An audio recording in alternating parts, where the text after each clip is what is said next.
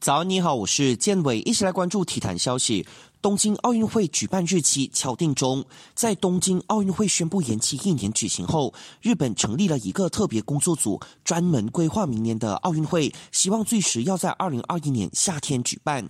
国际奥委会正与国际单项体育联合会讨论，以让出明年七月到八月的档期。主席巴赫透露，重新安排冬奥会赛期需要各方牺牲和妥协，否则就无法定下新日期。意大利新冠肺炎疫情严重，感染人数超过八万人，八千多人死亡。意大利足协让出国家队训练中心给政府用作收治感染者。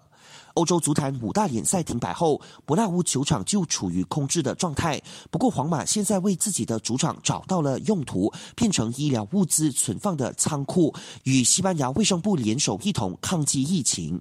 伯恩利宣布，在英超联赛停摆期间，将继续支付所有比赛日和非比赛日的临时工工资。